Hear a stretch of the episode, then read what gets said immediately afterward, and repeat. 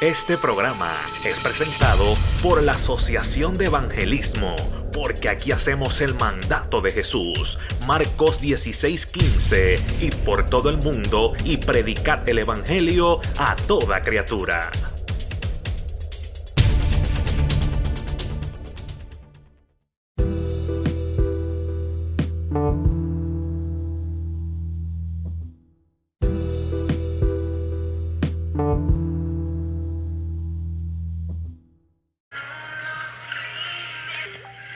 Aleluya, que Dios me los bendiga a todos en esta hermosa noche. Eh, espero que estén bien. Esta noche tendremos un programa especial. Estaré siguiendo con las entrevistas. Amén. Eh, la muchacha que iba a entrevistar ayer, pues no se pudo, pero pude contactarme con ella. Y vamos a hacerlo ahora en esta noche, ya que ella está en un lugar donde tiene conexión Amén. Y sé que será de gran bendición. So, los que vayan entrando, por favor, ayúdenme en compartir, envíeselo a sus jóvenes, sus familiares, que esta entrevista va a ser bien interesante, va a ser bien importante. Estaremos compartiendo la palabra del Señor. Amén. Eh, como he dicho todos estos días durante la semana, eh, estas entrevistas, eh, estos videos están enfocados en la juventud, están enfocados a jóvenes ministros que apenas están comenzando Amén. Para demostrarle al mundo entero que nuestra juventud no está perdida. Para demostrarle al mundo que Dios está levantando una generación poderosa eh, en sus manos que harán grandes proezas. Amén. Y sé que, que, tenemos que darle la mano, tenemos que darle el apoyo. Amén. So, cada joven que me está escuchando y verá este video, quiero, quiero que entiendas que Dios no ha terminado contigo. Mark Rios, I love you, my brother. Love you, man. Um, queremos, quiero que entienda que Dios no ha terminado contigo. Y si cada joven que tú has visto durante este día y lo verán, eh, seguirán viendo en estos días. Si nosotros hemos podido mantenernos de pie, si nosotros hemos echado hacia adelante en el ministerio, usted también puede hacerlo. Eh, el, vuelvo y repito, el domingo, eh, la joven que tuve tiene 16 años y solamente llevaba 5 meses. El, lunes y martes los de, también tenían 21 años. Mi amigo que hice el live hoy, él tiene 22, 23 nada más, yo tengo 25 y la joven que voy a tener entrevistando ahora mismo, ella solamente tiene 24 años o cada cual somos jóvenes todavía. Amén. Y si nosotros podemos echar hacia adelante, usted también puede echar hacia adelante. Si nosotros podemos buscar al Señor y entregar nuestra juventud al Señor, tú también lo puedes hacer. So, voy a esperar unos minutos, yo sé que Elena, Elena ya está ahí. Amén. Te voy a hacer la invitación en unos minutos. Estamos deseosos de compartir, estamos deseosos de escuchar todo lo que el Señor quiere traernos a través de ti. Pero quiero que eh, me ayuden a compartir el video, me ayuden a compartirlo en su Facebook, con sus familiares, en sus amistades. Eh, amén. Y, y, estaremos compartiendo la palabra del Señor. Debemos glorificar a Cristo y darle ese ánimo darle esa palabra de ánimo a esos jóvenes que tanto necesitan. Vuelvo y repito, esto es una carga que el Señor ha puesto en mí eh, eh, para levantarle las manos a esos jóvenes que tanto necesitan. Y todo el programa de estas entrevistas de hoy, de esta semana, la semana que viene de arriba, está enfocado en la juventud. ¿Ok? Amén. So, estaremos orando y compartiendo la palabra. Se voy a esperar ayúdenme a compartir. Yo, si me ven mirando aquí a los lados, es que estoy compartiendo en diferentes lados. Pero sé que nos vamos a gozar en la presencia del Señor. So, ayúdenme a compartir. Yo sé que Helena ya está lista. Amén. Y vamos ya, vamos a empezar en unos minutos. Amén. Aleluya. Gloria a Dios. Amén. Y como yo siempre digo, si usted tiene una petición, si tienes una necesidad, usted puede enviarme su petición. Eh, usted puede enviarme eh, eh, su petición ahí en los comentarios o me lo puedes escribir por mensaje privado y estaré orando por ti, estaré orando por tu necesidad. Amén. Creemos que hay poder en la oración, hay poder en el acuerdo. Cuando nos ponemos de acuerdo sobre una cosa aquí en la tierra, eso se hará por el Padre que está en los cielos. Amén. So ya voy a comenzar. Estoy compartiendo aquí. Amén.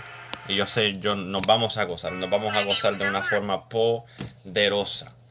Aleluya.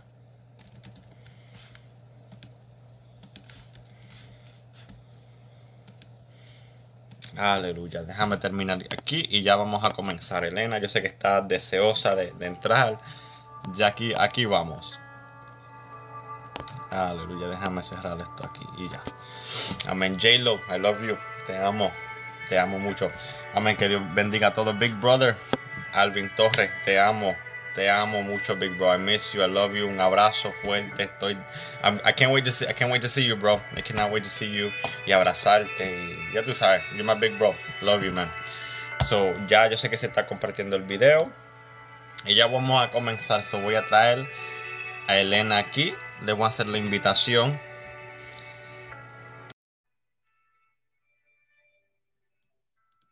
Yo sé que está añadiendo. Aleluya. hola, Dios te bendiga. Bendiciones. Amén, amén. ¿Cómo está? ¿Me escucha? Amén, igualmente Dios te bendiga. ¿Cómo estás? Todo bien, gracias al Señor. ¿Me escuchas bien? Bueno, muy bien, bendecida. Eh, ha sido un día de bastante bendición. Amén. Yo creo que hay un poquito de delay eh, entre un poco entrecortado. un poco entrecortado, pero déjame, déjame seguir. Te voy a hacer la invitación otra vez. Déjame, déjame hacer algo rápido. Ah, ok, vamos, vamos a bregar aquí. Vamos a ver.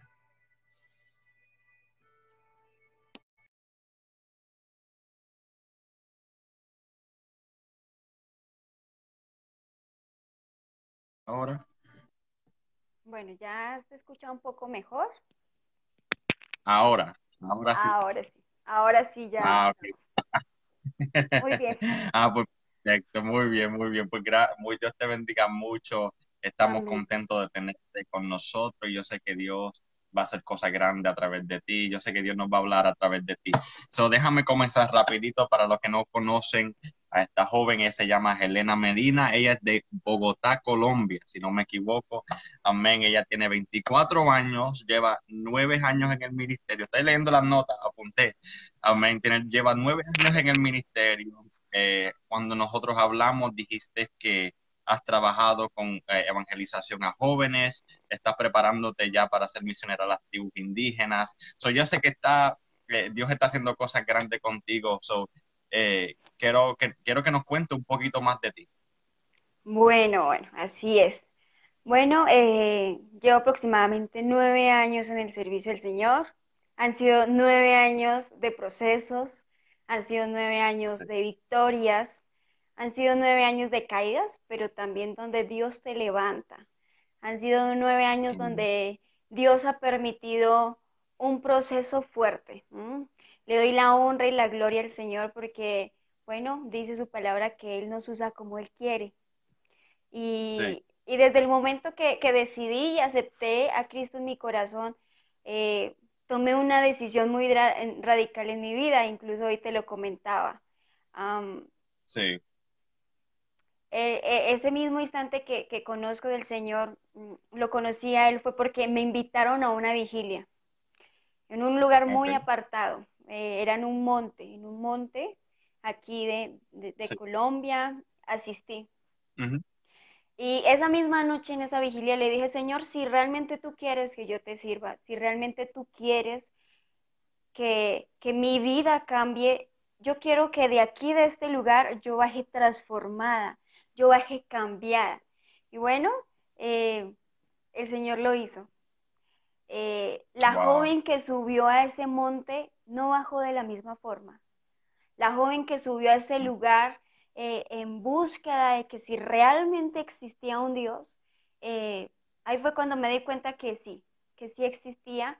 Bajé, yo recuerdo que iba a, a cursar mi universidad, iba a entrar a mi universidad eh, y decidí, yo recuerdo que esa mañana le dije a mi mamá, mm, en pleno desayuno, le dije, mamá, he decidido y voy a dejar mi universidad. Entonces mi mamá queda como que, ¿cómo me estás diciendo eso? Entonces yo, mamá, no quiero estudiar, no me voy a ir. Eh, no. Entonces me dice, ¿cómo así? ¿Cómo así? Entonces yo le digo, mamá, he decidido servirle a Cristo. he decidido servir, servirle con el que anoche yo me encontraba. Y bueno, fue así, entonces eh, no te puedo decir que mi familia tomó eh, esa decisión de la mejor forma, porque mentiría.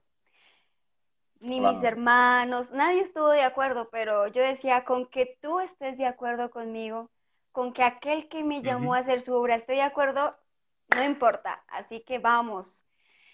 Bueno, así fue, dejé mi universidad, dejé los sueños que yo tenía como joven, quizás, y lo dejé todo.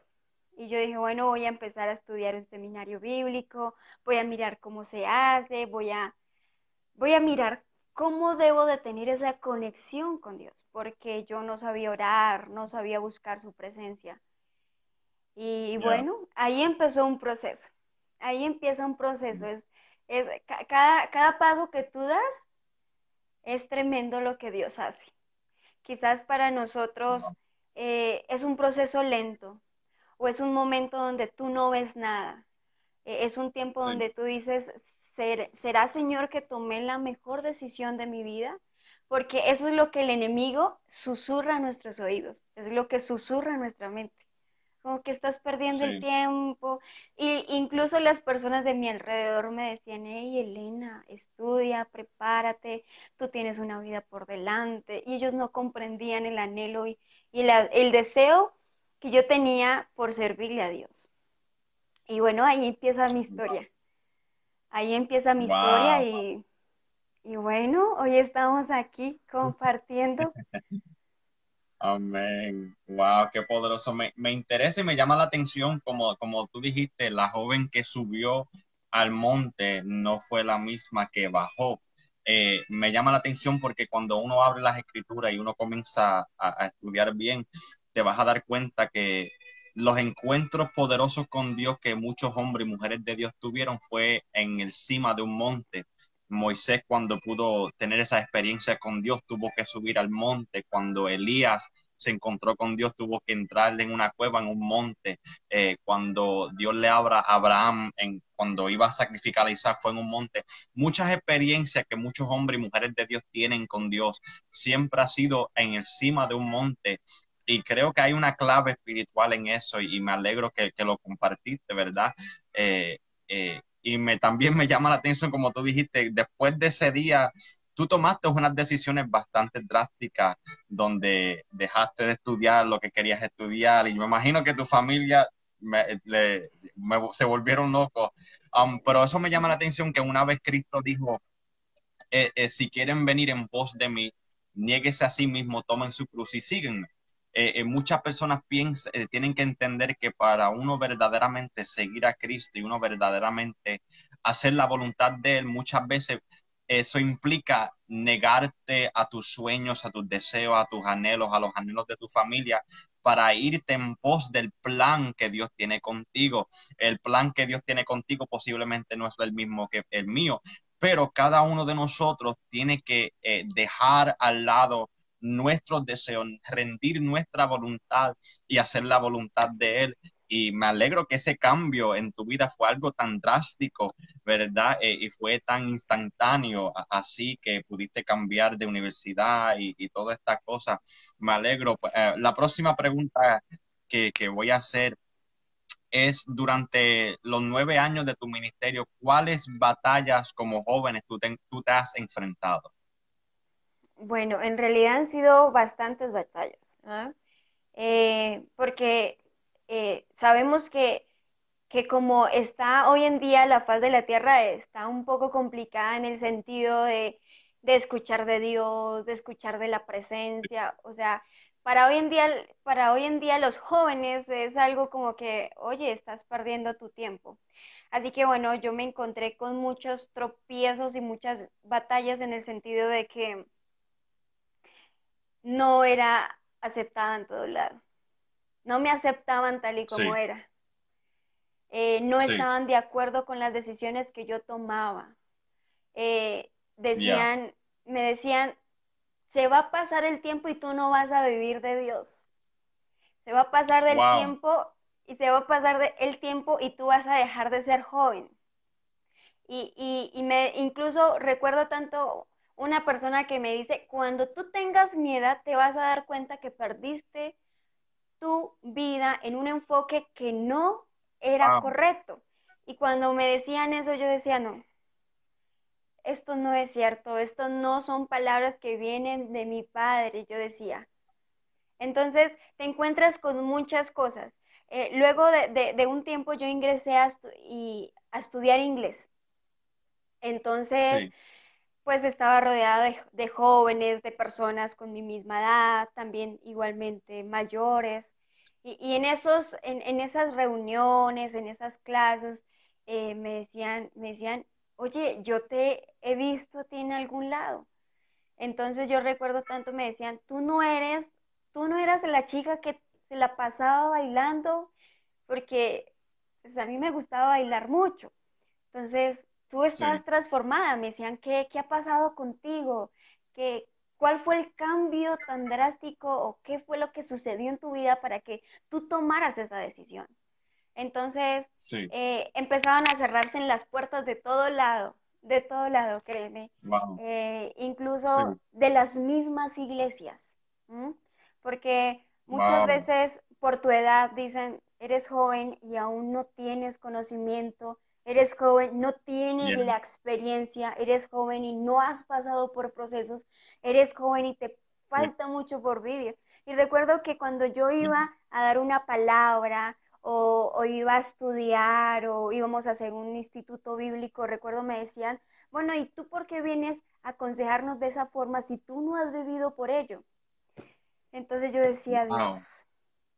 Entonces son cosas que, que el enemigo trata de que tú en vez de avanzar, empieces a retroceder, porque eso es lo que el enemigo quiere contigo. Porque el enemigo sabe muy bien el propósito que Dios tiene para tu vida. Así que dice, bueno, este joven no me sirve, que le sirva. ¿eh? Entonces empieza a poner cosas, cosas, cosas, y así es. Eh, yo no estaba preparada, mira, como yo te comentaba esta tarde, yo pensaba que servirle a Dios era fácil, coger quizás la palabra, hablar fácil y que el mensaje iba a llegar directo y rápido. Pero no me daba cuenta que quizás yo quería saltarme por procesos, que quizás yo quería saltarme por cosas que Dios ya tenía predestinado en nuestras vidas. Entonces es ahí cuando comete uno errores, se equivoca y cae. Pero es solamente Dios quien te toma de la mano y, y te dice levántate, porque no es tiempo de estar en el piso, es tiempo que te levantes. Wow, e, eso es algo que, que, que, muchos jóvenes, yo creo que es una de las razones por la cual tenemos tantos jóvenes que, que se desaniman, que se apartan del Señor, porque como tú dijiste, eh, tú querías dar consejo y ayudar, pero por tu edad te menospreciaban, pensaba que no estabas lista, ah, que tú no pasaste esto, tú no sabes de lo que estás hablando, ¿verdad? Y eso es alguna batalla que muchos jóvenes, yo diría una, una gran mayoría, se enfrentan en sus iglesias, eh, eh, porque yo me recuerdo, yo comencé el ministerio casi a los 16 y las cosas que el Señor comenzaba a hacer conmigo era tan rápida y como yo me yo en ese entonces me, me metía tan profunda en la palabra, pues eh, yo tenía mucho que decir, mucho consejo, oración, lo que sea, pero muchas personas por, por ver mi edad, mi temprana edad, decían, pero cualificado, tú no, tú no nos puedes dar consejos, tú no puedes predicar, tú no puedes hacer tantas cosas. Y, y, uno se desanima como joven al fin, porque uno, cuando uno es joven y está comenzando en el Señor, uno tiene una pasión por Dios, pero increíble, que creo que ni el infierno te puede detener. Cuando uno comienza, uno tiene esa pasión, ese ardor, ese anhelo por el Señor y ese anhelo por predicar y, ser de bendición. Juventud, mucho menos lo que Dios puede hacer a través de ellos. Uy, se fue, déjame añadirla aquí. Mucho menosprecian lo que Dios puede hacer a través de los jóvenes. Y yo sé algo que no solamente ni tú ni yo hemos batallado, sino muchos jóvenes. Yo seguí porque yo sabía que te iba a conectar. Amén. Eso es algo, Sí, eso es algo que muchos jóvenes eh, luchan y batallan con eso. Son jóvenes que me estás escuchando, que tienen ministerio, que tienen llamado. Mira, no, no le hagas caso a lo que la gente digan de ti, no le hagas caso a las críticas y los menosprecios. Si tú sabes que Dios te llamó, si tú sabes que tienes una palabra de parte del Señor, si estás metiéndote con Dios, estudiando la palabra, deja que el Señor te use. No importa si crean en ti, no importa si te menosprecian. Dios te ha llamado a hacer. No sé si quieres decir algo con respecto a eso. Bueno, claro que sí. Eh, cada joven que nos está escuchando en este momento, cada persona, eh, hemos vivido por muchas situaciones y hemos pasado diferentes dificultades. Y es hora de que nos acerquemos más a Dios. Es hora de que nos tomemos más de su mano y nos aferremos, sin importar que vengan tropiezos, tempestades, tormentas. Porque ahí en medio de la tormenta, en medio del desierto, en medio de la caída, es realmente donde te das cuenta si estás para esto. Ahí es donde realmente te das cuenta que solamente Dios es el que te puso ahí y de la misma forma que te puso en el desierto, asimismo florecerás en el desierto. Así que todo aquel que nos está escuchando en este momento, les puedo decir es que aférrense más a su palabra, aférrense más a su presencia y a buscarlo de continuo. Mira que, que, que, que la pastora que, que Dios usó, aquella mujer que Dios usó para que llegara a mi vida y con ese mensaje de parte de Dios, recuerdo que el primer versículo de la palabra que ella me dio está en Eclesiastes capítulo 12, versículo 1, y dice, acuérdate de tu Creador en los días de tu juventud, antes que vengan los días malos y lleguen los años de los cuales digas, no tengo en ellos contentamiento. Entonces, cuando ella me da esa palabra, yo decía, bueno, pero ella qué quiere decir? En ese momento no interpretaba, ¿sí? Pero hoy en día yo yo, yo, yo medito en esa palabra cada día que me levanto y yo digo, Señor, eres tan perfecto y eres tan fiel porque todos tus planes nunca salen de su casilla, nunca salen de su casilla, sino que van avanzando. Y cuando dice, acuérdate de tu Creador en los días de, de tu juventud, es necesario que desde temprana edad, que desde pequeños, de que desde joven estemos ahí con Dios. Amén. Eh, eh, eh, es, poderoso y eso me, eso me trae al próximo punto y la próxima pregunta, porque muchas personas piensan que un joven que entrega toda su juventud al Señor está perdiendo su tiempo y no está, entre comillas, experimentando el mundo, como, como tú y yo estábamos hablando ahorita mismo. Mucha gente piensa que, ah, pero ¿por qué tú le estás sirviendo al Señor? Ya tienes 13, 14, 15 años, estás predicando, la, vida tiene mucho que ofrecer, hay fiestas, hay amistades, drogas, alcohol, y uno piensa que, un joven que se entrega a temprana edad completamente al Señor está perdiendo su tiempo. Y si un joven no tiene cuidado de sus amistades y, la, a quien él escucha, se va a dejar perder, se va a, perder del camino. Entonces, ¿qué tú le puedes decir a, a esos jóvenes sobre, hablando de tus propias experiencias o, utilizando tus propias vivencias, ¿cómo ha sido este caminar en el Señor? Aparte de que sí que es difícil, pero para ti, ah, ah, ¿cómo, cómo, cómo lo digo? ¿Cómo puedo ponerlo bien para que no suele malo? Eh, en tus palabras, ¿cómo tú dirías que ha sido tu experiencia el Señor? ¿Has sentido en algún momento que perdiste tu tiempo, perdiste tu juventud o, o te has gozado completamente? No, la verdad no. No, nunca se me ha pasado por un momento que, he perdido mi tiempo. Desde el primer momento que, acepté a Cristo en mi corazón, desde ese instante empecé a entender que la vida está es en Él. Entonces, aquel joven que, que, piensa porque ve muchas situaciones en su entorno, en su alrededor, en su familia, bueno, en su universidad, incluso en la misma iglesia, no estamos perdiendo el tiempo. Es una forma en la que Dios nos mm, mm, quiere levantarnos. Es como si Dios nos usara y Dios nos formara en distintos ámbitos, ¿sí? Entonces, lo que te decía, no estamos perdiendo el tiempo. No estamos. Yo digo que, que de las experiencias más hermosas de mi vida, y si tú me preguntas cuál ha sido la decisión más importante y la, y la decisión que, que ha cambiado tu vida, puedo decir que ha sido esta. Aceptar al Señor y servirle. El, el, de, el decidirme tomarme de su mano y no soltarme. El, el decidirme dejar un mundo de fiesta, de alcohol, de amigos, de aventuras, porque podemos decir eso, pero todo no está en eso, porque eso es una vida pasajera, eso es momentáneo, ¿sí? En cambio, Cristo no es momentáneo, Dios no es momentáneo, ni su presencia es momentáneo. Ella dice, dice la palabra que Él es eterno. Y si Él es eterno, ¿cuánto más su presencia? ¿Cuánto más su obra? Entonces, es, un tiempo, y yo creo que, somos bendecidos y privilegiados aquellos que, Dios nos permitió conocerle desde temprana edad. He escuchado a hombres y mujeres de Dios ya con ministerios grandes y ellos me decían en alguna ocasión, Elena, Dios, ¿por qué no me llamó a tu edad? Y eso me ponía a pensar. Y, y una mujer en especial me decía, Disfruta cada día de tu vida en la presencia de Dios. Disfruta cada día de tu vida meditando su palabra. disfruta cada día de tu vida estando en una alabanza, en una iglesia.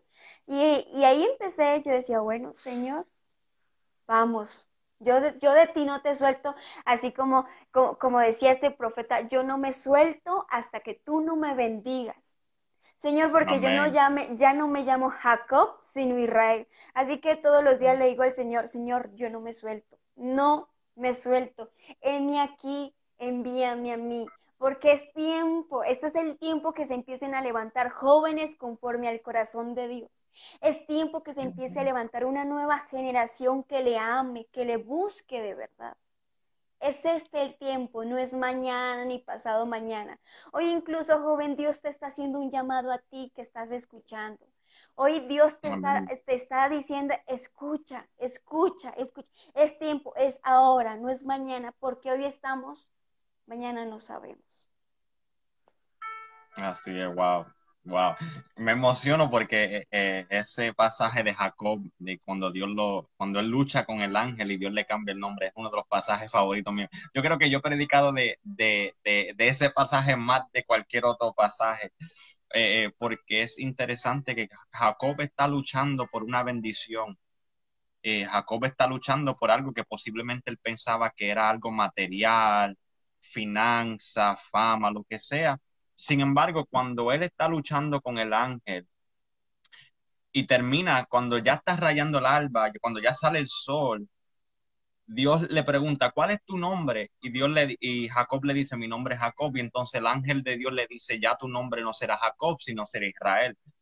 Porque eh, la bendición posiblemente no era algo financiero, no era fama, no era título, no era riqueza, no era nada material la bendición de Jacob era un cambio de identidad, porque en esos tiempos el, nombre era parte de tu identidad, era parte de quien tú eras. Entonces el nombre Jacob significa usurpador o un tramposo, como decimos en Puerto Rico.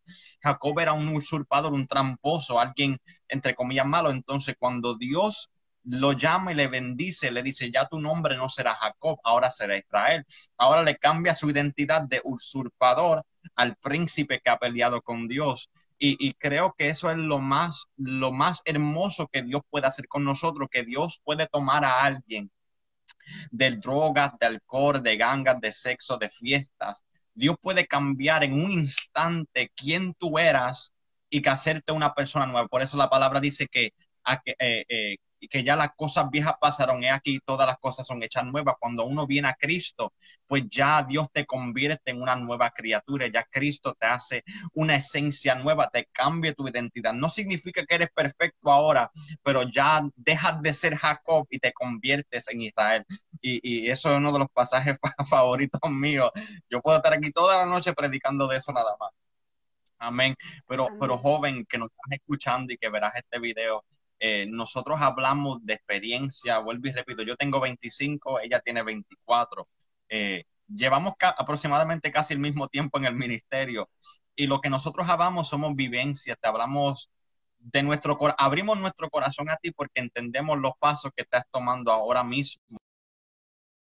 Mismo paso que tú estás eh, eh, tomando ahora, nosotros ya lo pasamos, nosotros ya estamos en un diferente nivel y nosotros pasamos por donde muchos jóvenes ya están pasando, están en, ese momento difícil y ya hemos pasado. So, creo que ustedes eh, eh, nos escuchen, escuchen a Helena, todo lo que está diciendo. Y no le hagas caso a las personas que dicen que estás perdiendo tu tiempo sirviéndole al Señor. No le hagas caso a las personas, las amistades, familiares, eh, gente que trabajan contigo, que dicen, mira, tú servirle al Señor es una pérdida de tiempo. Yo recuerdo que, vuelvo y repito, yo casi comencé a los 16 años eh, y, muchas personas, eh, como digo, posiblemente hablaron muchas cosas que no quiero indagar ahora aquí. Eh, porque lo que Dios comenzó a hacer en mi vida personalmente hablando era algo tan y tan y tan drástico, era tan fuerte que no, era, no muchas personas iban a entender lo que Dios comenzó a hacer igualmente a tú, como tú te convertiste y te dejaste la universidad y dejaste tantas cosas, era algo bien drástico.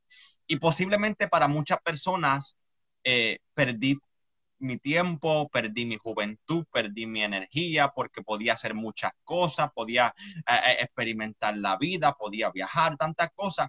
Pero la realidad de esto que cuando yo me convertí o me reconcilié con el Señor y me entregué completamente mi vida, mi vida era esta, era me despertaba, oraba, leía la palabra, escuchaba prédicas todo el día, me amanecía orando, ayunando, vigilándome. yo me, eh, eh, llegó un momento donde ya yo me despertaba a las 3 y 4 de la tarde porque yo me mantenía literalmente de 3, 4, 5 de la mañana orando y orando y orando porque mi entrega fue con total, total, total. Y mucha gente no entendían eso. Decían, pero ¿por qué este muchachito se está despertando a las 3 y 4 de la tarde? Sin embargo, no entendían que yo estaba orando y intercediendo y ayunando toda la noche.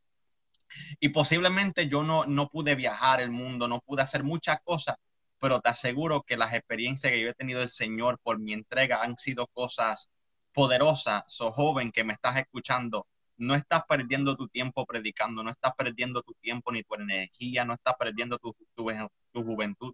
Toma todo el tiempo, toma tu energía y entrégasela completamente al Señor y verás lo que Él va a hacer contigo eh, mi hermano Leonardo de Venezuela, te mandamos un fuerte abrazo, te queremos mucho, Dios te bendiga, que nos está viendo ahí.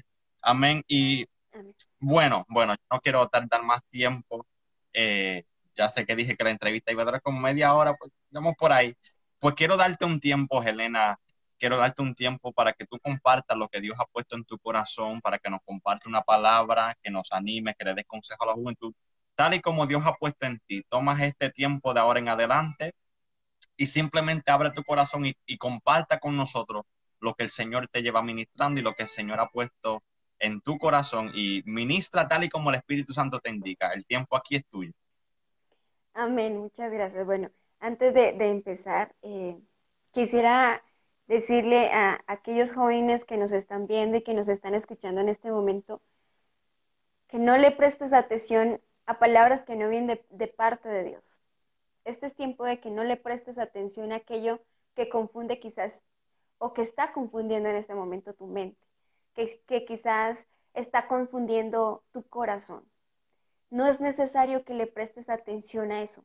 Solamente préstale atención al propósito, a la asignación que Dios depositó en ti, a lo que Dios tiene preparado para tu vida y a lo que Dios va a empezar a hacer de aquí en adelante. Sabemos que, nos están viendo personas de varios lugares de la faz de la tierra. Y sabemos que, este live es con un propósito. Y así que vamos a ir a la palabra de Dios. Con esta, vamos a, leer una, palabra. Y está en Segunda de Reyes. En Segunda de Reyes, capítulo 4.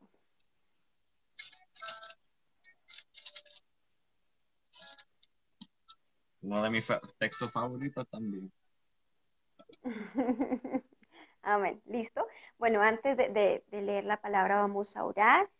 Que sea Dios eh, en este momento tomando el control Y bueno, que sea Él hablándonos a través de su palabra, porque nosotras, nosotros solamente somos instrumentos, solamente instrumentos, no más. Sí. Así que tú que nos estás viendo, que nos estás escuchando, inclina tu rostro y cierra tus ojos y, vamos a orar un, momento a Dios y, y, vamos a entregarle este tiempo a Dios. Así que, amado Rey, Señor, ante ti, Señor, nos presentamos, Padre de la Gloria, con un corazón, Señor, dispuesto, Señor, a recibir en esta hora de ti, Señor. Padre amado, Señor, en esta noche, Señor, yo clamo, Señor, por cada persona, Señor. Yo clamo, Señor, por cada joven, por cada jovencita, Señor, por cada hombre, por cada mujer que nos está viendo, Señor. En esta noche, Señor, yo clamo por la faz de la tierra, Señor. Señor, yo clamo, papá, por aquellos jóvenes, mi rey, que quieren, papá, servirte, Padre de la gloria, Señor. Yo clamo, Señor, y te pido, Señor, que seas tú obrando, Señor, en esos corazones, papá. Que seas tú, Señor, llevando, Señor, y entrando, Padre de la gloria, a su alma y aún a su espíritu, Padre de la gloria, Señor. Que sean, Padre de la gloria, jóvenes conforme a tu corazón, Señor que sean jóvenes dispuestos, Señor, a servirte, papá, a alabarte, a glorificarte en todo momento, Señor. Sabemos, mi Rey, papá, que hoy estamos aquí, Señor, por un propósito, Señor. Sabemos, mi Rey, Padre de la Gloria, Señor, que de aún desde antes de la eternidad, Señor, tú tenías predestinado este tiempo, Señor. Tú tenías predestinado, Señor, en nuestras vidas lo que, ibas a, lo que iba a acontecer, Señor. Aún, Padre de la gloria, Señor, como lo dice tu palabra, Señor, mi embrión vieron tus ojos, Señor. Padre de la gloria, Señor, sabemos, mi rey, que tu palabra no cae a suelo, ni aún vuelve vacía, Señor, porque tú no eres hijo de hombre para te arrepientas, Señor. Así, Señor, que en esta noche, Señor, te pido, Señor, que seas tú, Padre de la gloria, como ese bálsamo, Señor, a esos, a esos corazones, Señor a ese espíritu, Señor. Y que esta palabra, Señor, que tú traes en este momento, Señor, sea medicina a los huesos, Señor. Y a ti, Señor, te damos el honor, la gloria y la alabanza. Amén. Amén. Amén.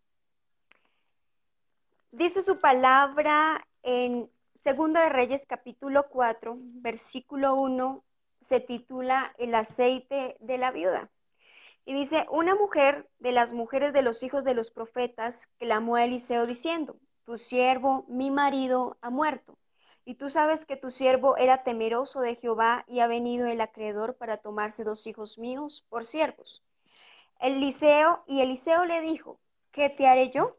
Declárame qué tienes en casa. Y ella dijo, tu sierva ninguna cosa tiene en casa sino una vasija de aceite. Él le dijo, ve y pide para ti vasijas prestadas de todos tus vecinos, vasijas vacías, no pocas. Entra luego y enciérrate tú y tus hijos, y echa en todas las vasijas, y cuando una esté llena, ponla aparte. Y se fue la mujer y cerró la puerta, encerrándose ella y sus hijos, y ellos le traían las vasijas, y ella echaba del aceite. Cuando las vasijas estuvieron llenas, dijo a un hijo suyo, tráeme aún otras vasijas. Y él dijo, no hay más vasijas. Entonces cesó el aceite. Vino ella luego y lo contó al varón de Dios, el cual dijo, ve y vende el aceite y paga a tus acreedores y tú y tus hijos vivid de lo que le quede. Amén. Amén. Amén. Bueno, e, esta es una palabra muy interesante. Bueno, dice la palabra de Dios que eh, vino un profeta, uno de los hijos de Dios. Y dice, y le dice a la mujer, le declara a Eliseo, tu siervo, mi marido, ha muerto. Pero entonces le dice, y tú sabes que tu siervo era temeroso de Jehová. Entonces, ¿qué declaramos? Este hombre servía de continuo en la presencia, en el, en el templo servía. Él estaba, este hombre estaba sirviendo todo el tiempo y aún la mujer sabía. Y dice, y ha venido el acreedor para tomarse dos hijos míos por siervos. Entonces, ¿qué sucede? Que en ese momento llega quién? Entonces llega el enemigo a decirle a, la viuda, de nada le sirvió a tu marido que le haya servido a su Dios tanto tiempo. Si mira cómo han quedado. Es lo que quería el enemigo decirle por medio de los acreedores. Pero el enemigo no sabía que aún la mujer también se presentaba delante de la presencia de Dios. Entonces le dice Eliseo como que, bueno, ¿y qué quieres? ¿Cómo te puedo ayudar? Y algo que le dice claramente Eliseo, le dice, declárame qué tienes en casa. Hoy yo te puedo decir a ti, tú qué tienes en casa. ¿Qué es lo que tú tienes en casa? No es lo material lo que tenemos en casa. En lo, que tenemos en casa y debemos tener en casa es la presencia. Es esa comunión con Dios. Entonces, entonces le dice, le dice, le dice muy sabiamente la mujer, tu sierva ninguna cosa tiene en casa, sino una vasija de aceite. En aquellos tiempos, el aceite, con el aceite se ungía al sacerdote, se ungía al rey, se ungía a los grandes ministros, ¿sí? Era el, el, aceite en ese tiempo era muy preciado, era muy valorado en ese tiempo. Pero este, esta mujer cuando le dice solamente una vasija de aceite, le estaba hablando era al espíritu de Eliseo no le estaba hablando a la carne. Así como Eliseo le hablaba a la mujer, la mujer también respondía sabiamente. ¿Por qué? Porque en, esa, en ese lugar, en esa casa, habitaba la presencia de Dios. Porque era e, el varón que había fallecido, era, además que servía en todo el tiempo, también tenía que haber levantado su casa con esos mismos principios, ¿cierto? Entonces esto sucede. Y entonces ahí es cuando Dios entra yo, yo amo cómo Dios, cómo Dios opera en cada situación, ¿sí? Y, llega y Dios entra en, ese momento y le dice, ve y pide para ti vasijas. Le estaba diciendo Eliseo a la mujer, pide vasijas, pide vasijas, pero le dice, no pocas. No le estaba dando un número, no le estaba diciendo pide diez, no. La fe de Eliseo era tan grande que sabía que Dios iba a hacer un milagro con ese aceite. Amén. Pero Amén. En ese momento la mujer también tuvo una fe. Y dice, y luego enciérrate tú y tus hijos. Es eso lo que nosotros debemos empezar a hacer, encerrarnos. Es tan, es tan precisa la palabra cuando, cuando dice, enciérrate tú y tus hijos. No, no, no le dice, enciérrate tú con tus vecinos, enciérrate tú con tu, con tu prima, con tu mamá, no, con tus hijos. Es tan clara la palabra. Pero hay algo, algo que hizo esta mujer que fue en busca de aquel hombre temeroso. Fue en busca de aquel que conocía de la presencia de Dios, ¿sí? Porque era tan fácil que la mujer fuera quizás a donde los vecinos y decirle, los saqueadores se van a llevar a mis hijos, ¿qué puedo hacer? Pero ellos, ella nunca pidió ayuda en ellos. Él pidió ayuda, ella pidió ayuda directamente a un siervo de Dios. Directamente él se fue, ella se fue directamente donde iba a ella encontrar respuesta. Ella sabía que ahí estaba la respuesta.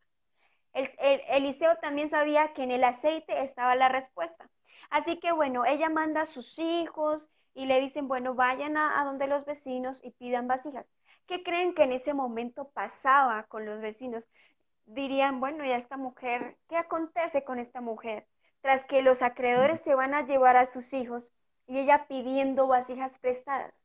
Era necesario que Dios en ese instante hiciera un milagro sobrenatural, que todo el mundo a su alrededor se diera cuenta que el varón que estuvo todo el tiempo sirviéndole delante de la presencia de Dios valió la pena. Así como hoy tú como, como hablábamos hace unos momentos, vale la pena servirle a Dios. Vale, la pena dejarlo todo por Dios. Vale la pena tomar decisiones drásticas. Vale la pena dejar quizás lo que tú amas, pero quizás eso lo que tú estás amando en este momento te está alejando de su presencia. Entonces, ¿qué, ¿qué, sucede?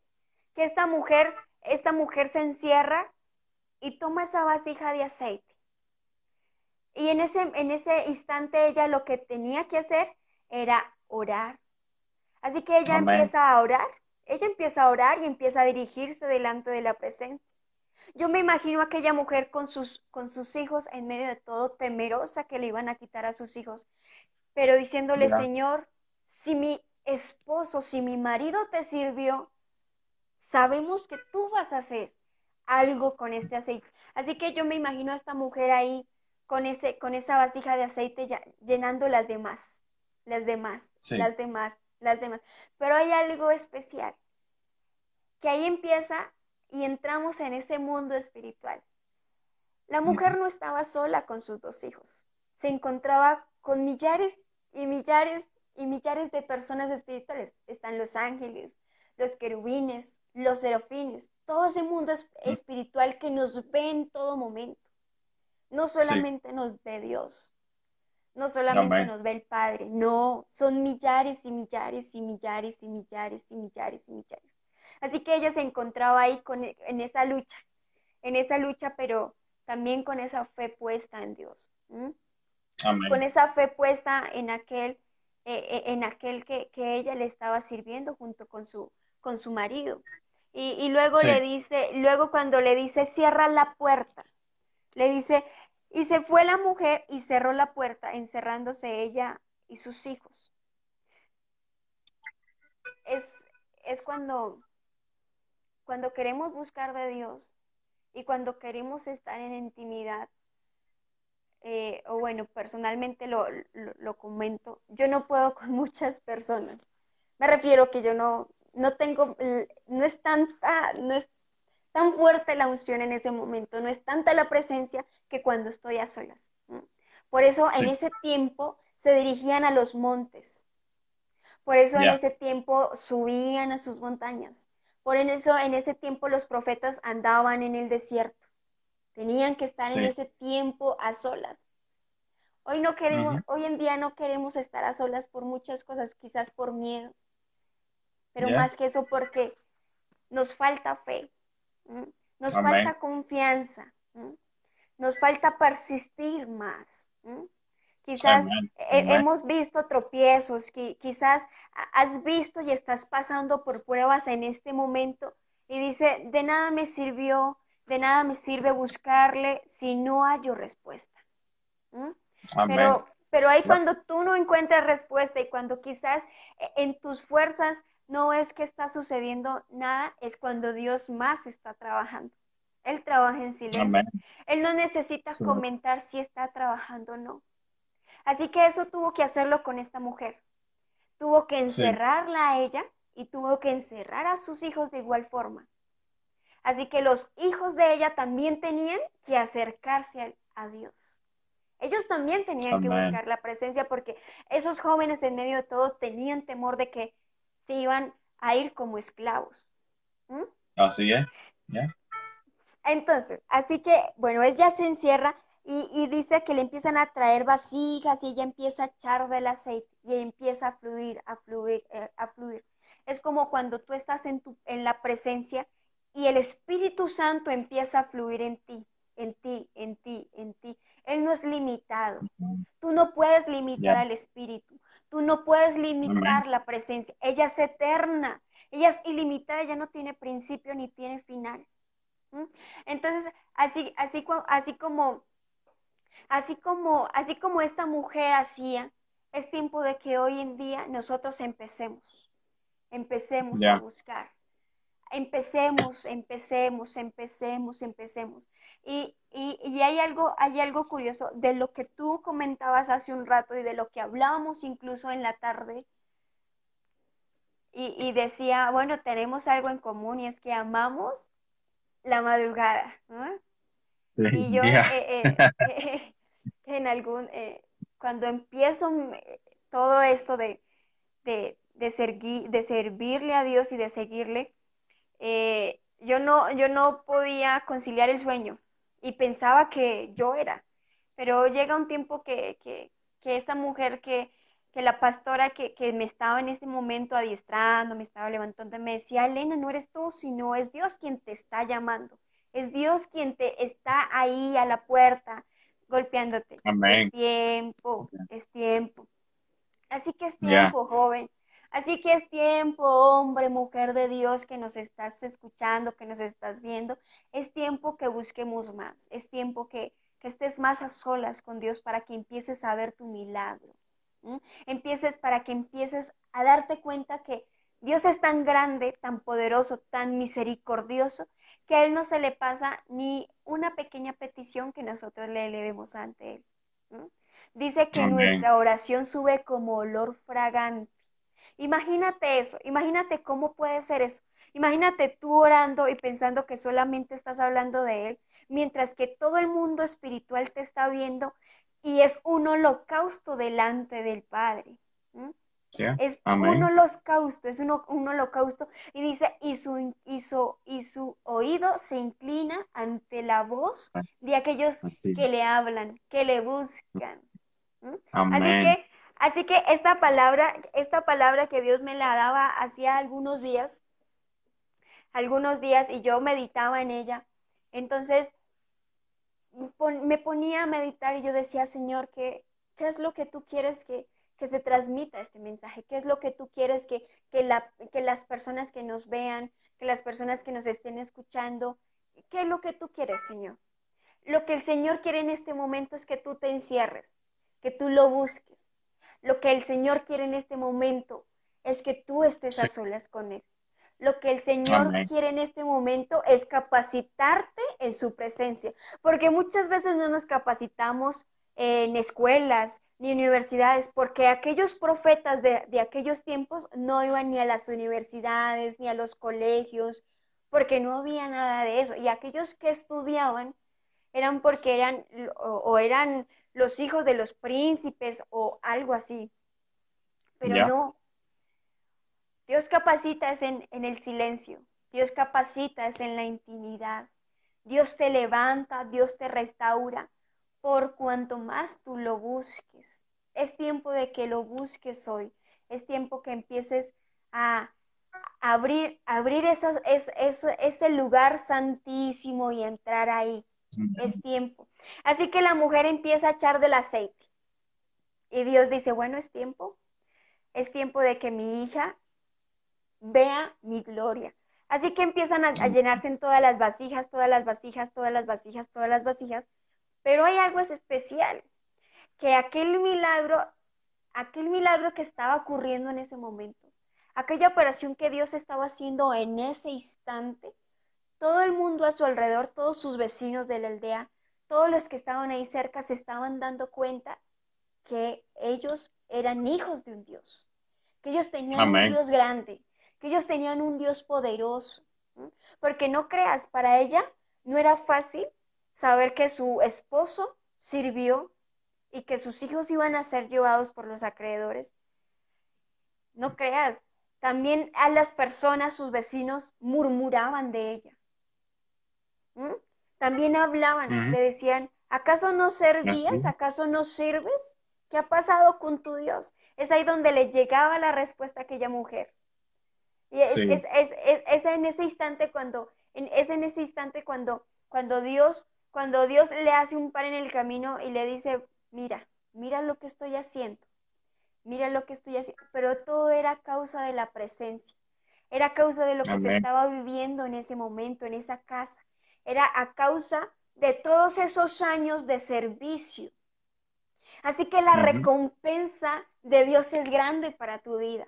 Tú que le estás sirviendo, tú que quieres servirle a Dios, tú que, que, estás, que estás pensando si actuar o no actuar, tú que estás, que estás meditando y diciendo, eh, ¿será que lo hago? ¿Será que no lo hago? Es tiempo. Hoy es el tiempo, hoy es el día. Hoy es el día que le entregues todas tus cargas a Dios. Hoy es el día que tú le entregues tus preocupaciones. Hoy es el día que le entregues tu tristeza, tu soledad. Hoy es el día que le entregues por lo que estás pasando en este instante y le digas, Señor, estoy acá. Estoy aquí, Señor, delante de ti. Sabemos que, Dios no se hace oídos sordos. Sabemos que Dios obra de una manera espectacular. Sabemos también de la misma forma que que por todo esto de lo que está pasando a nivel mundial por el COVID-19, no es una casualidad. Esto tampoco es una casualidad. Este es un tiempo para que busques más de Dios. Estamos a tiempo. Dios nos está diciendo, y es tan clara su palabra, estamos a tiempo. Aún nos queda tiempo. Aún nos queda tiempo de buscarle. Aún estamos tiempo de llamar a la puerta. Aún estamos a tiempo también de abrir nuestro corazón a que Él entre. Aún estamos a tiempo para que Dios obre en nuestros corazones. Aún es tiempo de que Dios quite la, amargura, la tristeza. Aún es tiempo que Dios quite la soledad de tu vida. Aún es tiempo que Dios haga ese milagro en tu vida que tanto estás esperando por años. Esta mujer había esperado por años la recompensa de Dios. Y le llegó en el, en el momento preciso y conciso, cuando su necesidad era más grande, cuando sabía que le iban a quitar a sus dos hijos, cuando sabía que le iban a quitar todo lo que en ese, en ese momento era lo único que tenía, sus dos hijos nada más. Era la, única herencia que le quedaba de su esposo. Pero consigo tenía aquella vasija de aceite. Así que hoy yo te pregunto, ¿qué tienes tú en tu casa? ¿Mm? Wow. ¿Qué, qué es lo que tú tienes? ¿Qué es lo que tú tienes para ofrecer en este momento?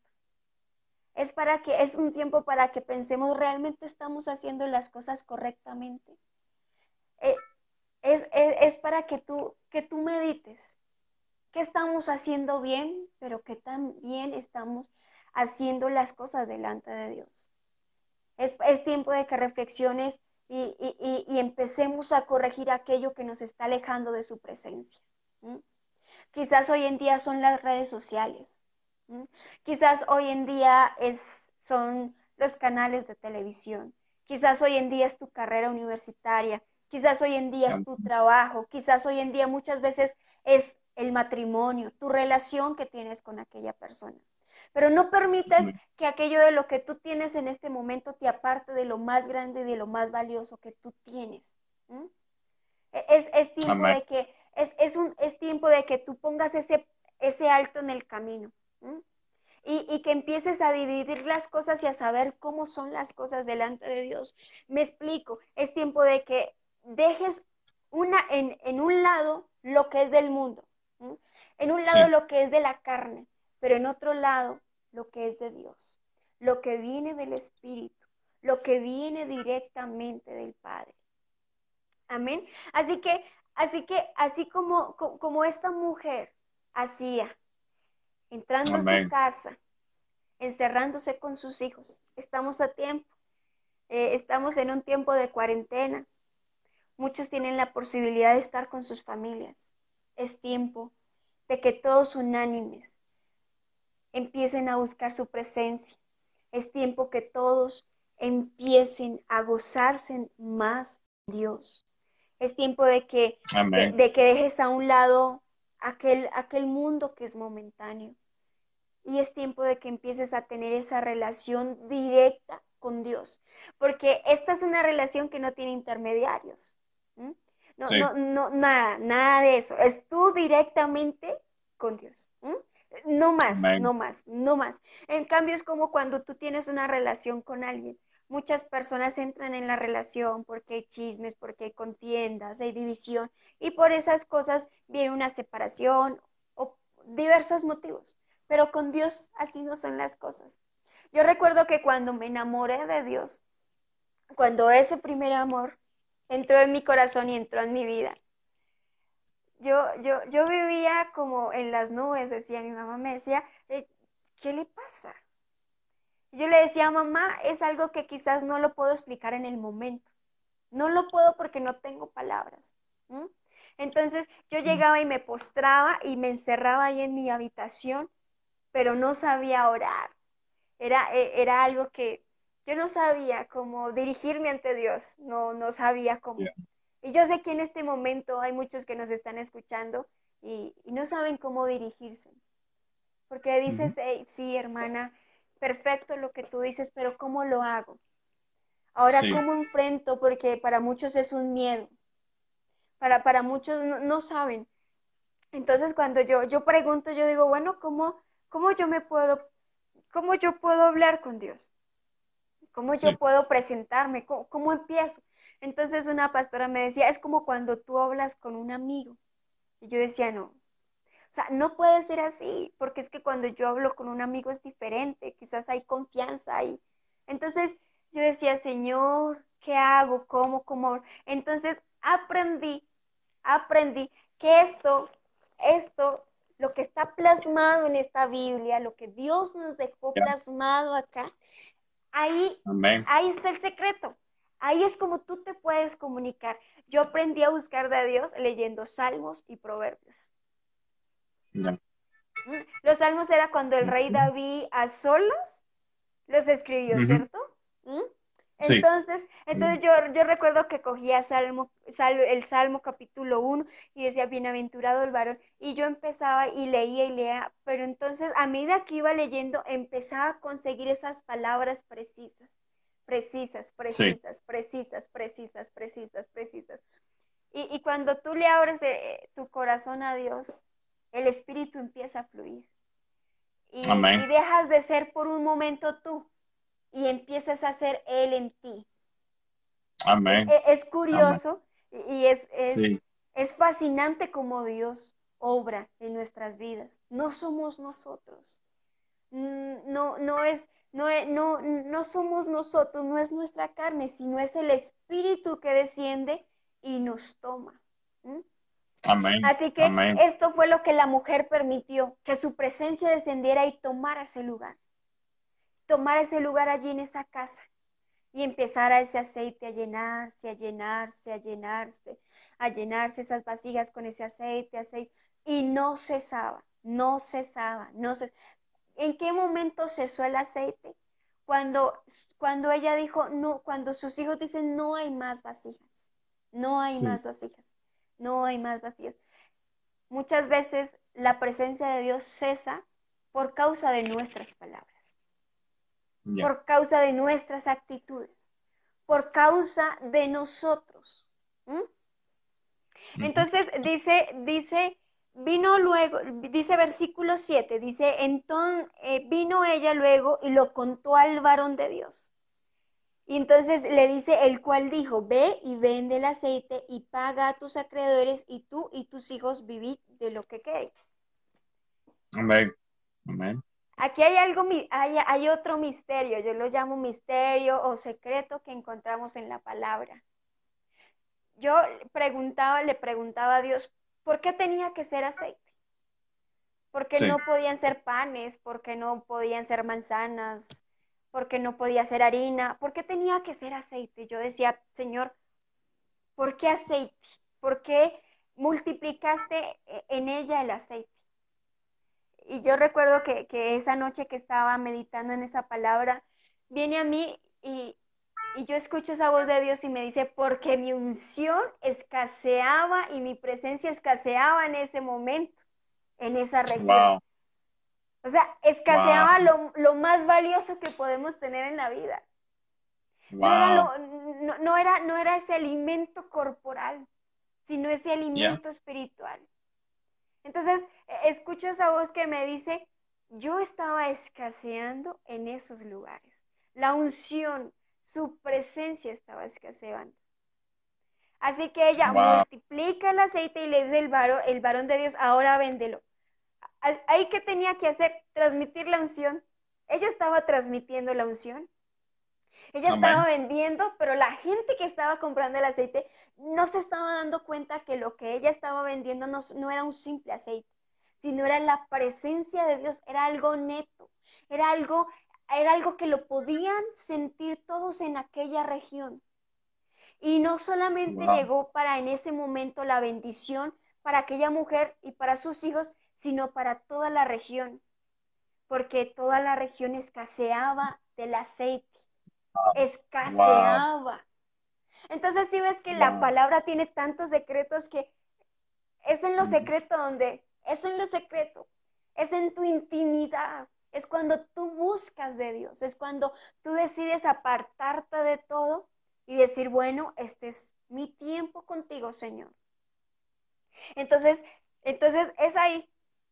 Mira, en la presencia vas a encontrar todo lo que tú necesitas para seguir En la presencia tú encuentras todo para levantar tu ministerio.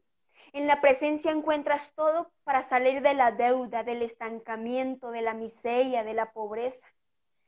En, el, en la presencia es donde encuentras todo lo que tú necesitas para pasar por ese obstáculo, para pasar por, por aquello que estás, eh, está sucediendo en este momento en tu vida. Es la presencia. Así que hoy Dios nos está hablando y nos está diciendo, está escaseando mi presencia en ti. Necesito que te encierres y entres conmigo. Dios nos está diciendo que, Él quiere tener una cita a solas, que Él quiere tener ese tiempo de intimidad a solas. No necesitas tu celular, no necesitas tu computador, no necesitas a nadie. Solamente tú necesitas de Dios. Solamente tú necesitas de su presencia. Solamente tú necesitas de su comunión, de que hables con Él, de que le abras tu corazón, de que entregues todo. Es tiempo de entregarlo todo, de que no te quedes con nada. Es tiempo que le digas, Señor, estoy aquí, haz conmigo lo que tú quieras. Es tiempo que tú le digas, Señor, me, me cansé, no puedo más, en mis fuerzas no, no, no puedo. Porque en nuestras fuerzas no somos capaces de lograrlo. En nuestras fuerzas no podemos hacer nada, porque somos seres humanos. Pero hay alguien que te ama, hay alguien que te escogió desde el vientre de tu madre, hay alguien que te formó y, es, y ese alguien te está esperando. No, no esperes más. No, no le des más cabida al enemigo. No le des más cabida a tus pensamientos. No le des más cabida a tus sentimientos. Es tiempo que le des cabida a su presencia. Es tiempo que tú permitas de que habite su presencia en tu hogar, en tu familia. Es tiempo de que todo cambie a tu alrededor, porque cuando Él desciende, la paz que se siente no se puede explicar. Mira que ni aún en el diccionario podemos encontrar las palabras más precisas y más concisas para, para poder eh, aclarar todo lo que uno siente o, expresar todo lo que sentimos. Así que tú que nos estás escuchando es tiempo. Hoy te estoy, hoy, hoy Dios te está diciendo es tiempo, es ahora, es, es esta noche que, que, lo intentes, que lo pruebes. Yo lo probé por una noche. Yo quise experimentar una sola noche. Yo dije, bueno, vamos a hacer una vigilia. Y con solamente una noche me bastó para enamorarme. Con tan solamente una noche me bastó para dejarlo todo, para dejar mi familia, para dejar mis metas, mis proyectos, mis sueños que tenía, que de niña tenía. Pero no sabía que en ese instante Dios había soñado más sueños más grandes que los míos. Eh, no sabía que, Dios había planeado cosas más grandes para mí. No, no sabía. Dios tiene cosas más grandes de lo que tú tienes en tu corazón. Dios tiene cosas más grandes de lo que tú le estás pidiendo quizás muchas veces eh, eh, lo que yo comento en algunas predicaciones, hay muchas personas que dicen, Señor, mi casita, mi carrito, Señor, quiero una casita, Señor, quiero un carrito, Señor, quiero tal cosita. Dios no es de cositas pequeñas, Dios es de cosas tremendas, es de cosas grandes. Así que cuando tú le pidas, pídele en grande. Asimismo, conforme tu corazón le estás entregando, porque dice el Salmo capítulo 2, versículo 8, pídeme y te daré por herencia las naciones y como posesión tuya los confines de la tierra. O sea, lo tenemos todo. Lo tenemos todo por heredad. Entonces, ¿cuánto más cuando estamos en su presencia? ¿Cuánto más cuando le buscamos de corazón? Porque es tiempo de que le busquemos de corazón, no de palabras de hechos, de realidades, de actitudes, porque las palabras se las lleva el viento, las palabras es como la hoja que cae del árbol y se la lleva el viento. Pero tus hechos y tus acciones demuestran otra cosa. Es tiempo que te pares en esa brecha y le digas al enemigo, hasta aquí llegaste. Hasta aquí llegaste con los temores, hasta aquí llegaste con la duda, con la incertidumbre. Es tiempo que te apoderes de esta palabra. Es tiempo que te apoderes de la presencia de Dios. Y es tiempo que lo tomes y no lo sueltes. Así como hablábamos unos instantes, como lo hizo Jacob. Dice que su muslo se desprendía de su cadera. Imagínate el dolor que él en ese instante tiene, que el ángel lo está arrastrando de su fuerza porque era una fuerza tan, tan grande, pero Jacob no se venció. Jacob no, no, no se venció por el dolor.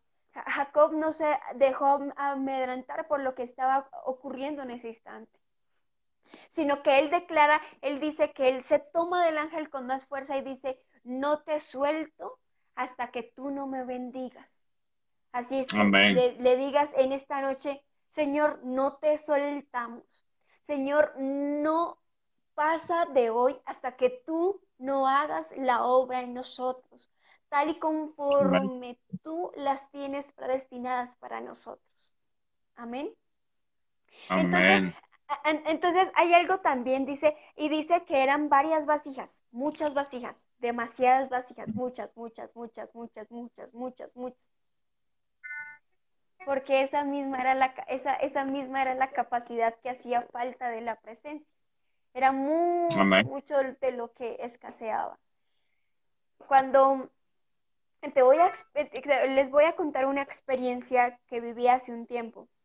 Cuando tuve la oportunidad de estar eh, en una parte muy fabulosa, yo creo, eh, La Guajira, estuve aproximadamente por un mes, me fui a servir y, iba con ese impulso, con esa alegría, con ese gozo de, de, llegar a esas tribus, a esas etnias, porque amo esa parte amo, porque son experiencias que tú vives en Dios, que, la verdad son, son, son inexplicables. Entonces, yo recuerdo tanto que, llegamos a, cierto límite de la frontera y no nos iban a dejar pasar. Entonces yo le, yo, yo le decía, Señor, yo le decía, Señor, yo, yo le decía, Señor, tú fuiste el que nos trajiste aquí. Y sabemos que vas a ser tú el que vas a obrar en aquellos indígenas y nos van a dejar pasar. Así que el, indígena, los indígenas, uno de los mayores, mm, como de los jefes, se para y dice, no, no, acá no, dice, cristianos no, evangélicos no, decía así, no evangélicos, no religión, no cruz, decía, no, no, no. Entonces yo le decía, cruz no, le decía, no, cruz no, decía, no, yo, yo le decía al indígena, cruz no, amor sí amor. Entonces yo empiezo a hablarle del amor, del amor, y él se queda como, como mirándome y como pensando, y, entonces yo le digo, dame cinco minutos y si en cinco minutos tú no quedas conforme con lo que yo te digo, no pasamos de, esta frontera. Entonces, yo, recuerdo que los, con los jóvenes que, que, iba, ellos me, me, voltean a mirar y me dicen, Selena, ¿qué estás haciendo? Si, ¿Qué estás haciendo? Vas a quizás a empeorar las cosas. Entonces yo le decía, no, Dios va a tomar el control. Entonces yo, yo me alejé un poco y me postro ahí, rodillas a piso, rodillas a piso, y, yo, y yo digo, Señor, yo de aquí yo no me voy hasta que no me bendigas, Señor. Yo de aquí no me voy hasta que no hagas tú la obra en ellos, Señor. Yo de aquí no me voy, Señor. Así como tú nos trajiste hasta esta frontera, así mismo tú nos vas a permitir pasar e ingresar hasta donde queremos llegar, porque era el, corazón de, la etnia, era donde estaba toda la población indígena. Entonces, yo recuerdo que me levanto, me levanto de mis rodillas y, voy hacia donde se encuentra el indígena y ellos con su cara, ciertamente con su carácter, ellos no sonríen nada, o sea, para sacarle una sonrisa, una sonrisa a ellos era inédita, era un en mí. Y recuerdo que, que, que, yo, yo lo miro y yo me sonrío y le digo, vengo a hablarte del amor de Dios. Entonces él me decía, Dios no. Entonces yo le digo, Dios, naturaleza, vida, animales, y empiezo a explicarle. Es como cuando tú le tienes que explicar a un niño de cinco años cosas y, tú no sabes cómo hacerlo. Entonces e, era así con ellos. Entonces yo le decía naturaleza, animales, y como ellos aman la naturaleza y para ellos el Dios es la naturaleza. Así que él me mira, sonríe de la misma forma y me dice que entre. Entonces cuando yo entro, cuando yo entro, yo digo, Señor, gracias, lo logramos. Entonces, bueno, nos íbamos caminando y empiezan a salir todos los indígenas y, nosotros somos extranjeros en esas, en esas tierras. Así que ellos nos miraban, nos miraban, nos miraban y, nos, y entonces yo decía, Señor, fluye, Señor. Yo decía, Señor, fluye, que tu presencia toque este lugar, Señor que tu presencia, Señor, toque estos corazones. Y ellos se empiezan a acercar. Y recuerdo que con un compañero habíamos comprado un tipo de chocolatinas y empezamos a repartir chocolatinas y ellos empiezan a mirar las chocolatinas, entonces nosotros decíamos que comieran, que comieran. Cuando ellos empiezan a comer, a comer de estas, de estas chocolatinas, el jefe de los indígenas se acerca y me, me dice que, tengo que ir a, como a una choza que ellos tienen y allá habían unos ancianos. Cuando yo entro a, donde estos ancianos, eh, yo sentía que yo no entraba sola. Yo sentía ese respaldo. Entonces, el, indígena mayor, el, cacique, por decirlo así, él me dice, tú no has venido sola. Me dice, sé que no has venido sola. Entonces, él en ese momento me estaba confirmando la palabra y me decía, tú no has venido sola. Entonces yo le dije, no, yo vengo con mis compañeros. Me dicen, no, ellos no. Aquí. Decía, tú no has venido sola. Y yo le dije, yo no vengo sola. Yo no he venido sola. Me ha traído aquel que me acompaña en este instante.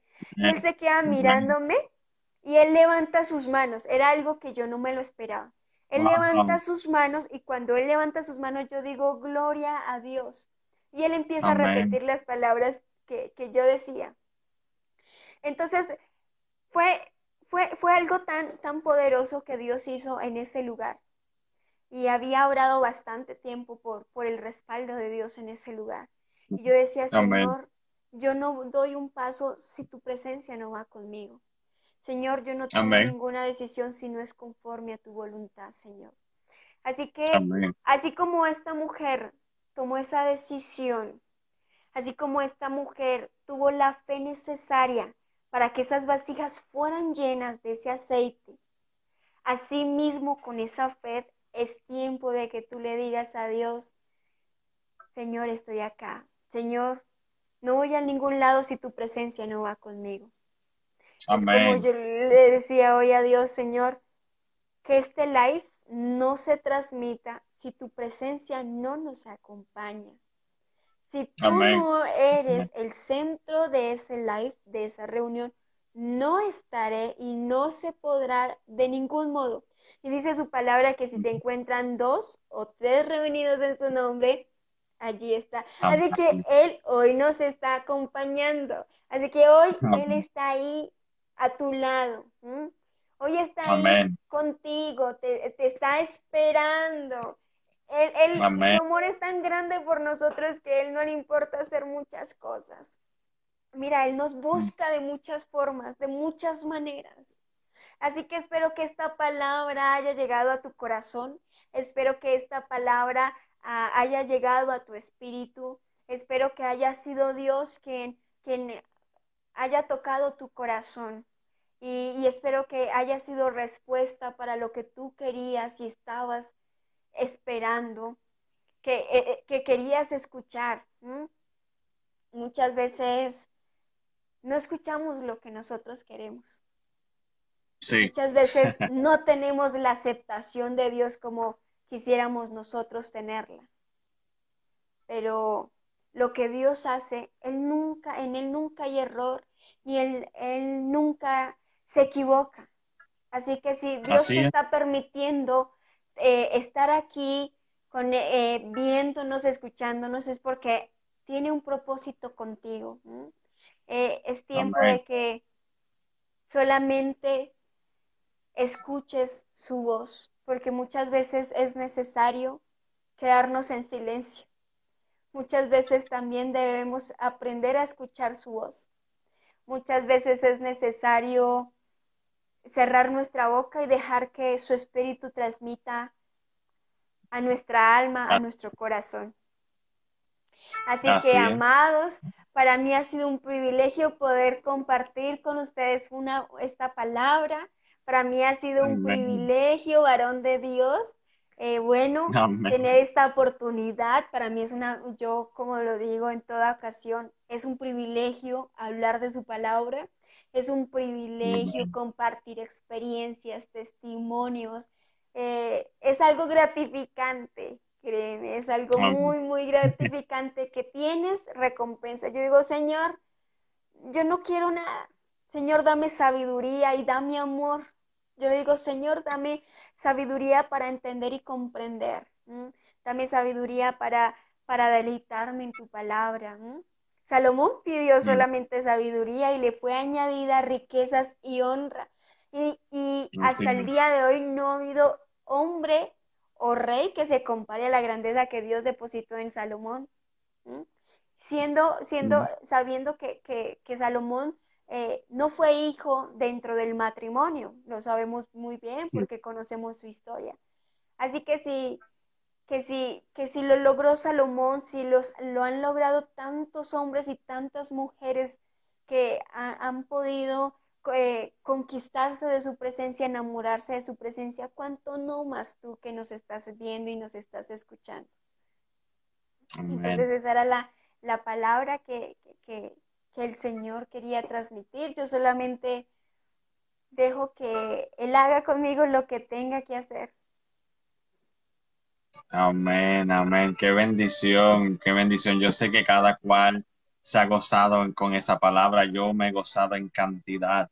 Eh, amén. Y, es, me, me, quedo atónito a las cosas que Dios hace, porque de casi todo lo que tú, tú predicaste y hablaste, yo llevo días hablando con amistades de la misma cosa. Y yo, yo escuchaba y decía, wow, no puede ser. amén. Y, y, es increíble que, como tú decías, Dios está utilizando este tiempo de cuarentena, de estar encerrado, y Dios está utilizándolo para llamarnos más profundo a su presencia Amén. Yo creo 100% que esto no se trata de, de, quién predica mejor ni nada de esa cosa, como siempre dijo. Esto se trata de tener esta relación con Dios.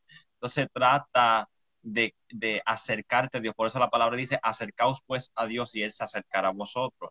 Y hay un texto que me fascina, que se encuentra en Cantares capítulo 2, versículo 10, que dice, mi amado habló y me dijo, levántate, amada mía, hermosa mía, y ven conmigo cuando nosotros leemos cantares, yo sé que la mayoría de las veces eh, lo utilizamos con un libro para el matrimonio y relaciones, pero cuando uno mira en el ámbito espiritual, el libro de cantares está relacionando la relación entre Dios y su iglesia, la relación entre Dios y su esposa. Entonces, cuando yo leo este versículo, lo leí, me llamó la atención, porque vemos aquí cómo Dios llama a su iglesia, llama a su madre, llama a su, a su novia y nos está diciendo, ven, levántate y pasa tiempo conmigo, levántate y ven ora, levántate y ven conmigo que quiero pasar tiempo contigo. Y para mí es algo tan hermoso porque la gente tiene un mal concepto de Dios que pensamos de que Dios no, no, no nos gusta, de que Dios está airado, de que Dios está enfogonado todo el tiempo, cuando en realidad es Dios quiere que tú pases tiempo con Él.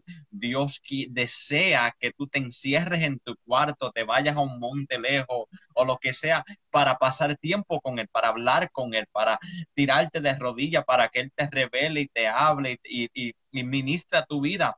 Porque como tú dijiste, por eso muchos de los profetas se andaban en los desiertos muchos de los hombres de Dios se pasaban en los montes, se pasaban solos. ¿Por qué? Porque la soledad es lo que Dios usa para él tener un encuentro con nosotros. Eh, yo sé que mucha gente no le gusta la soledad, mucha gente no le gusta andar solo, eh, eh, pero yo, hablando personalmente, yo soy una persona que me encanta, me fascina andar solo, me, me gusta tener mi tiempo solo. ¿Por qué?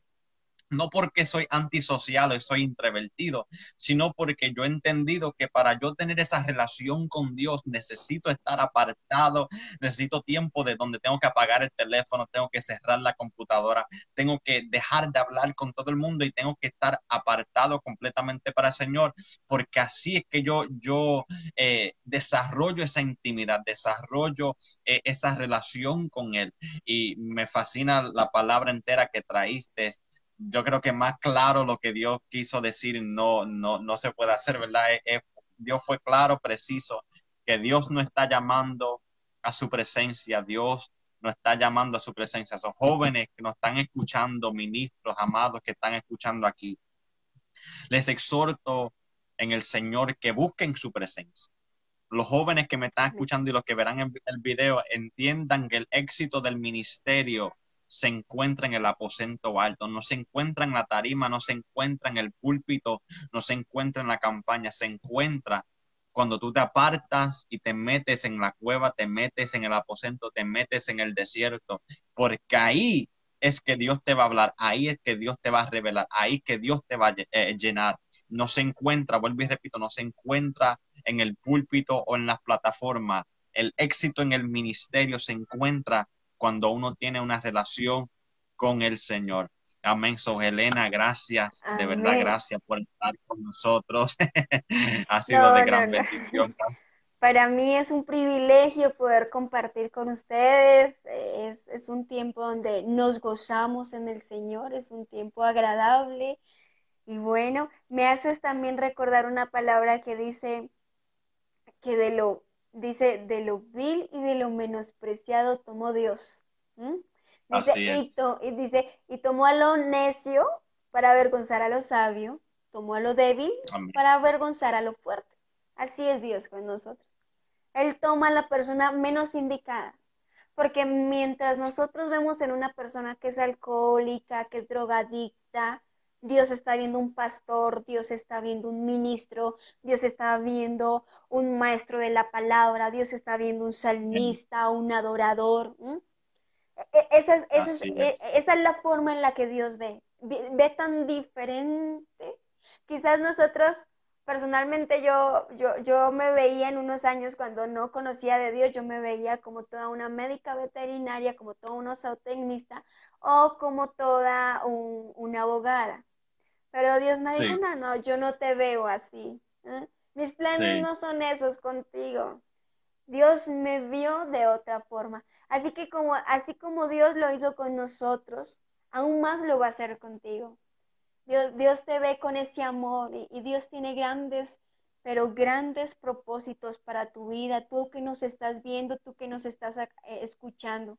Así que solamente es tiempo que le entreguemos todo a Dios y entremos a ese aposento, entremos solamente con un corazón dispuesto, porque Dios no pide nada más. El Señor no te pide nada, el, Señor no te pide riquezas, el Señor no te pide títulos, el Señor no te pide grados, no. Solo te está pidiendo tu corazón. Solamente, eh, solamente Él quiere trabajar con tu corazón. Y lo que tú decías en, eh, hace un momento, un ministerio crece es en la presencia, en el aposento. De ninguna otra forma crees. Aquellos grandes hombres y mujeres que hoy en día predican en, púlpitos, en estadios, en, en, coliseos, es porque un día ellos estuvieron también buscando a solas, en intimidad en aquel aposento. Y asimismo los grandes profetas que están escritos en la palabra, solamente estuvieron buscando de Dios en cuevas. En ese tiempo eran en cuevas. Hoy en día están las iglesias, ¿sí? Cuatro paredes, todo el mundo entra, hay música, alabanza. Mm, sí, sí, todo, o sea, todo lo tienes como están tú, está la silla, están los sugieres que están ahí acompañando, está todo, están los pastores.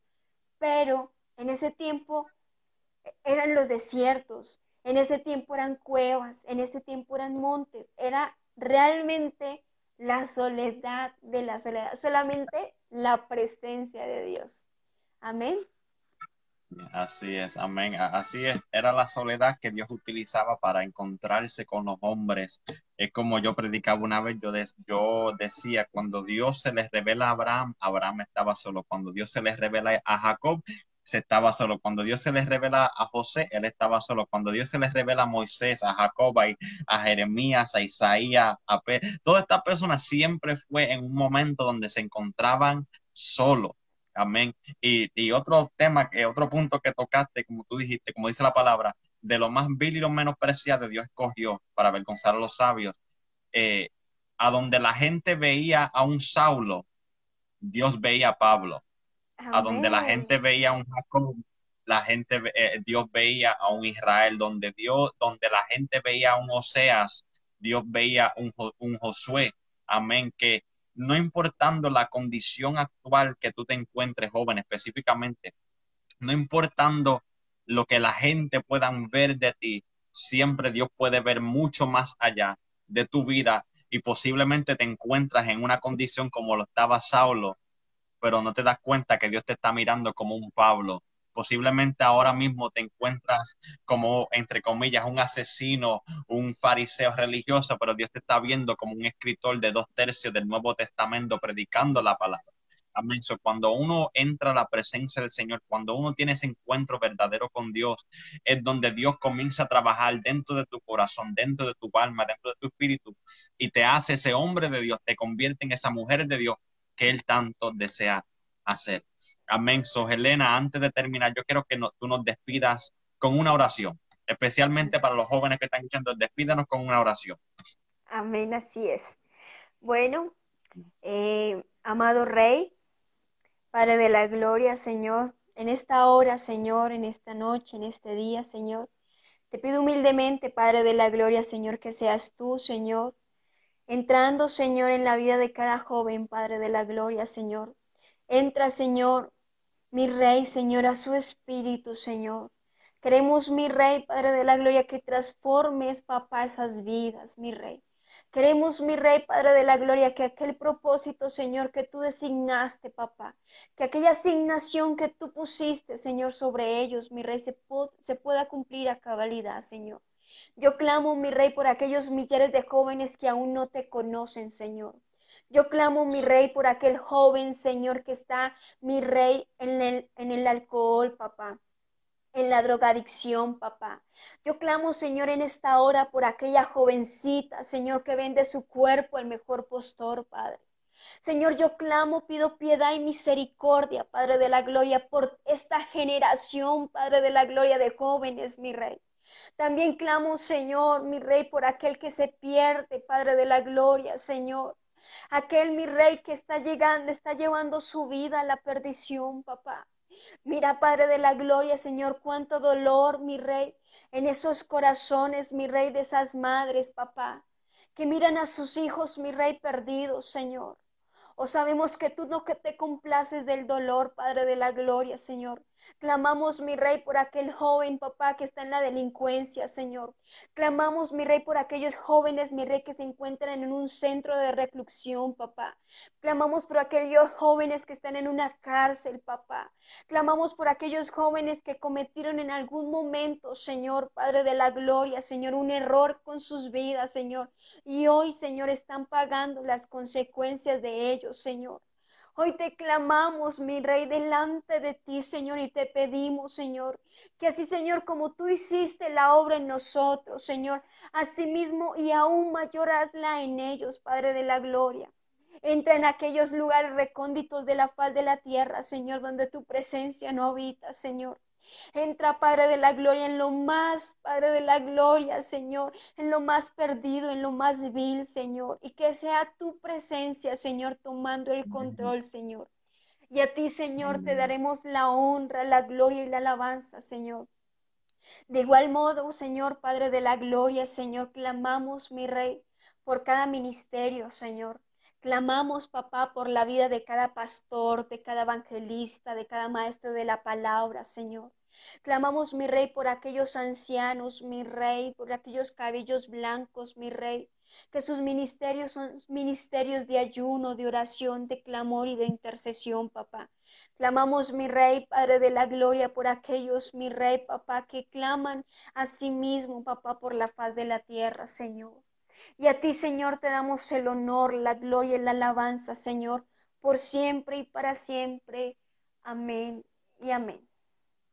Amén, amén. Gracias, gracias por, gracias por tu tiempo, gracias por tu oración. Yo sé que la gente se han gozado, se han, sido bendecidos y, yo sé que no va a ser la última vez que vamos a compartir eso. De verdad, gracias, bendigo tu vida en el nombre de Jesús y, y aquí estamos para servir en lo que sea. ¿Está bien?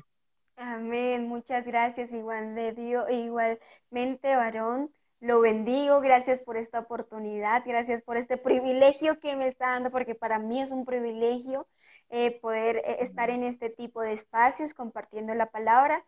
Y claro que sí, esperamos que no sea la última vez, sino que, bueno, sean de aquí en adelante muchas más veces, poder seguir compartiendo de la, de la palabra de Dios y gozándonos siempre en su presencia. Amén, claro que sí. So, a toda esa bella gente de, Venezuela, Ecuador, Perú, Puerto Rico que nos están viendo, manténla en oración, que Dios va a hacer cosas grandes con ella, manténla en oración y nos veremos pronto. que Dios me los bendiga a todos y hasta la próxima. Helena, Dios te bendiga mucho. Dios te bendiga, mil bendiciones, un abrazo, bye bye. Bye. bye.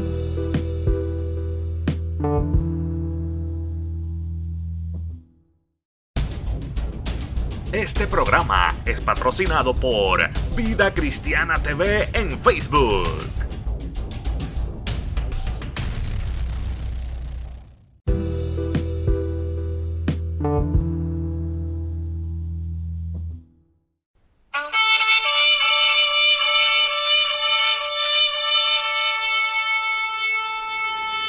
Este programa fue presentado por la Asociación de Evangelismo Hebreos 4:12. Ciertamente, la palabra de Dios es viva y poderosa, y más cortante que cualquier espada de dos filos, penetra hasta lo más profundo del alma y del espíritu, hasta la médula de los huesos, y juzga los pensamientos y las intenciones del corazón.